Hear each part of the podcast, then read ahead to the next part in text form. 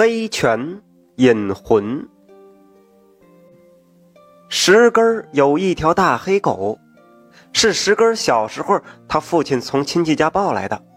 那条狗通体黑色，没有一丝杂色，所以石根给它取名叫小黑。小黑是一条与众不同的狗，它的不同在哪儿呢？体现在性格上。别的狗看到主人。都会有一种亲切感，那种狂热的亲近，摇尾巴、蹭蹭腿儿什么的。但是小黑不会，他看到人只是简单的扬一下头，表示打招呼，然后又静静的做着自己的事儿。主人出门不知道送，主人回家也不知道迎接。石根的父亲觉得这样的狗不太好，不懂得亲近主人，养它干什么呢？所以不怎么喜欢它。但石根却恰恰相反，小黑是从小是他的玩伴，可以说是陪着他长大的。他知道小黑是家中的守护神，只是表达的方式比较高冷而已。有一次，在石根很小的时候，父亲去别人家喝酒，喝的是酩酊大醉，很晚才回家，走路都走不稳了。趴在大门外摸门栓，母亲听到响动，出去开门，把父亲从外面扶了进来。石根从窗户往外看，就看到父亲身后还跟着一个老太太。那是一个很奇怪的老太太，苍白的头发向后拢着，灰白色的边扣褂，黑色绑腿裤，三寸的缠足，正一瘸一拐的跟着父亲进屋。只见小黑从角落里走出来，站在门口注视着那老太太。大多数的狗看到陌生人或脏东西靠近，都是很激动的狂叫，而小黑却没有，就只是平静的注视着。老太太看到小黑后就停住了，僵持了一会儿，从墙角走了。石根当时还小，不懂事儿，只是把这记忆藏在心里，没对人讲。后来呀，渐渐长大了，知道鬼神的存在，才知道小黑能看到别人看不到的东西。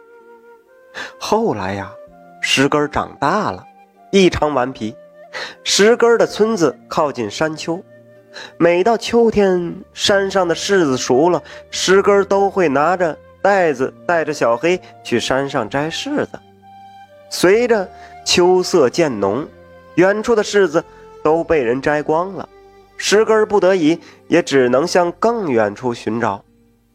结果有一次啊，石根摘完柿子回家，却迷路了。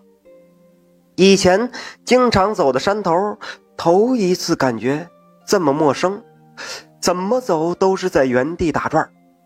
最先发现问题的是小黑，朝石根叫了一声，意思是啊，汪汪。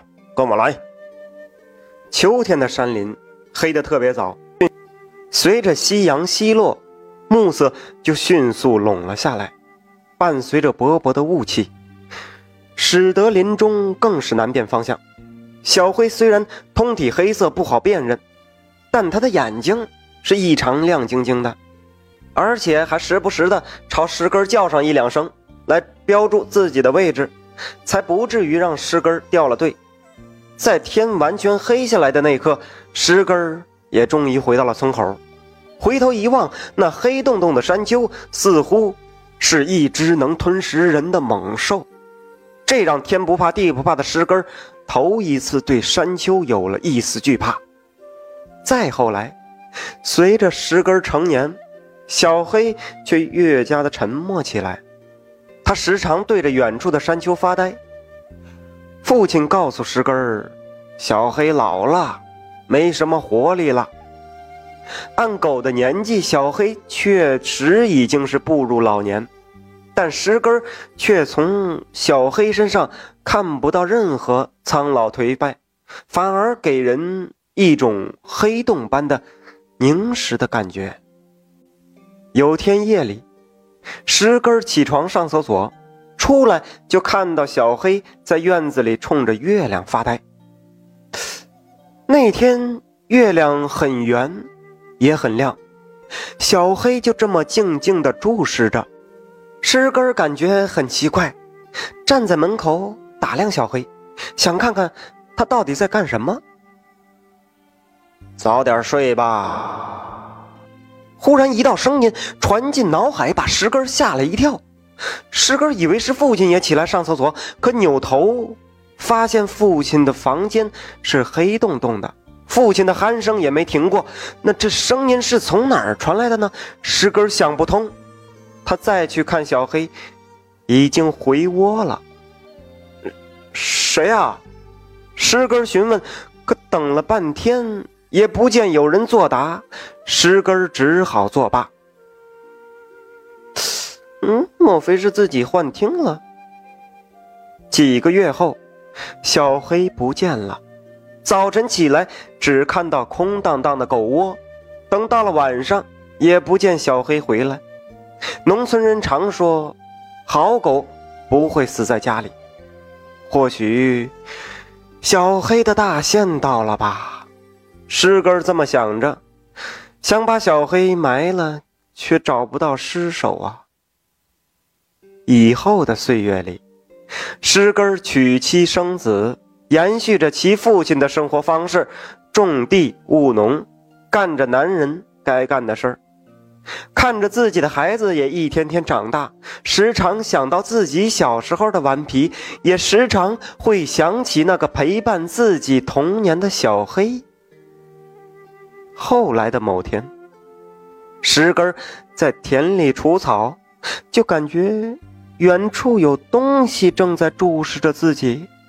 石根朝那树丛看去，隐隐约约像是一双亮晶晶的眼睛，一闪又消失了。石根感觉这眼睛很熟悉，那是那是种刻骨铭心的熟悉。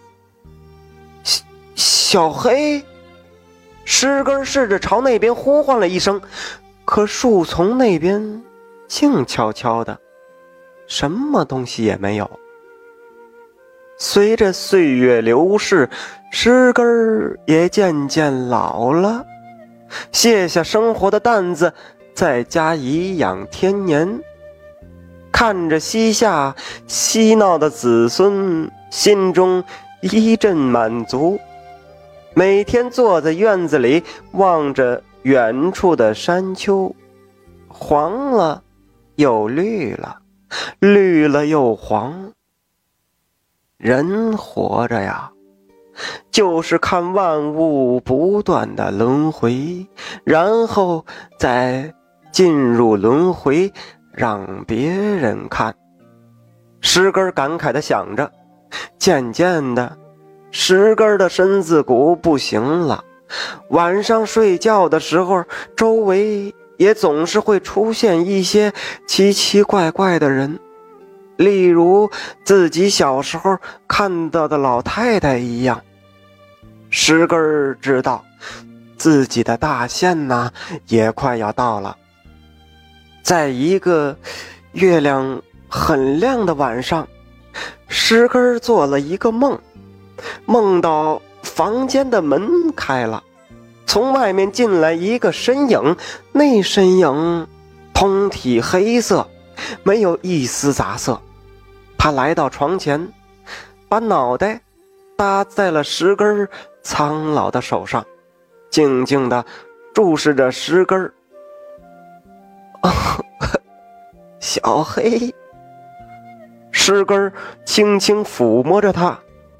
端详着他，他的眼睛依旧是那般亮晶，依旧是山上迷路的那个夜晚，给人安定，给人宁静。石根儿从梦中醒了过来，看着空荡荡的房间，看着外面皎洁的月色，呜呜的哭了。石根儿是早上走的，子女们为他举办了隆重的丧事，谁也没发现，在山林深处，一双亮晶晶的眼睛在注视着这里。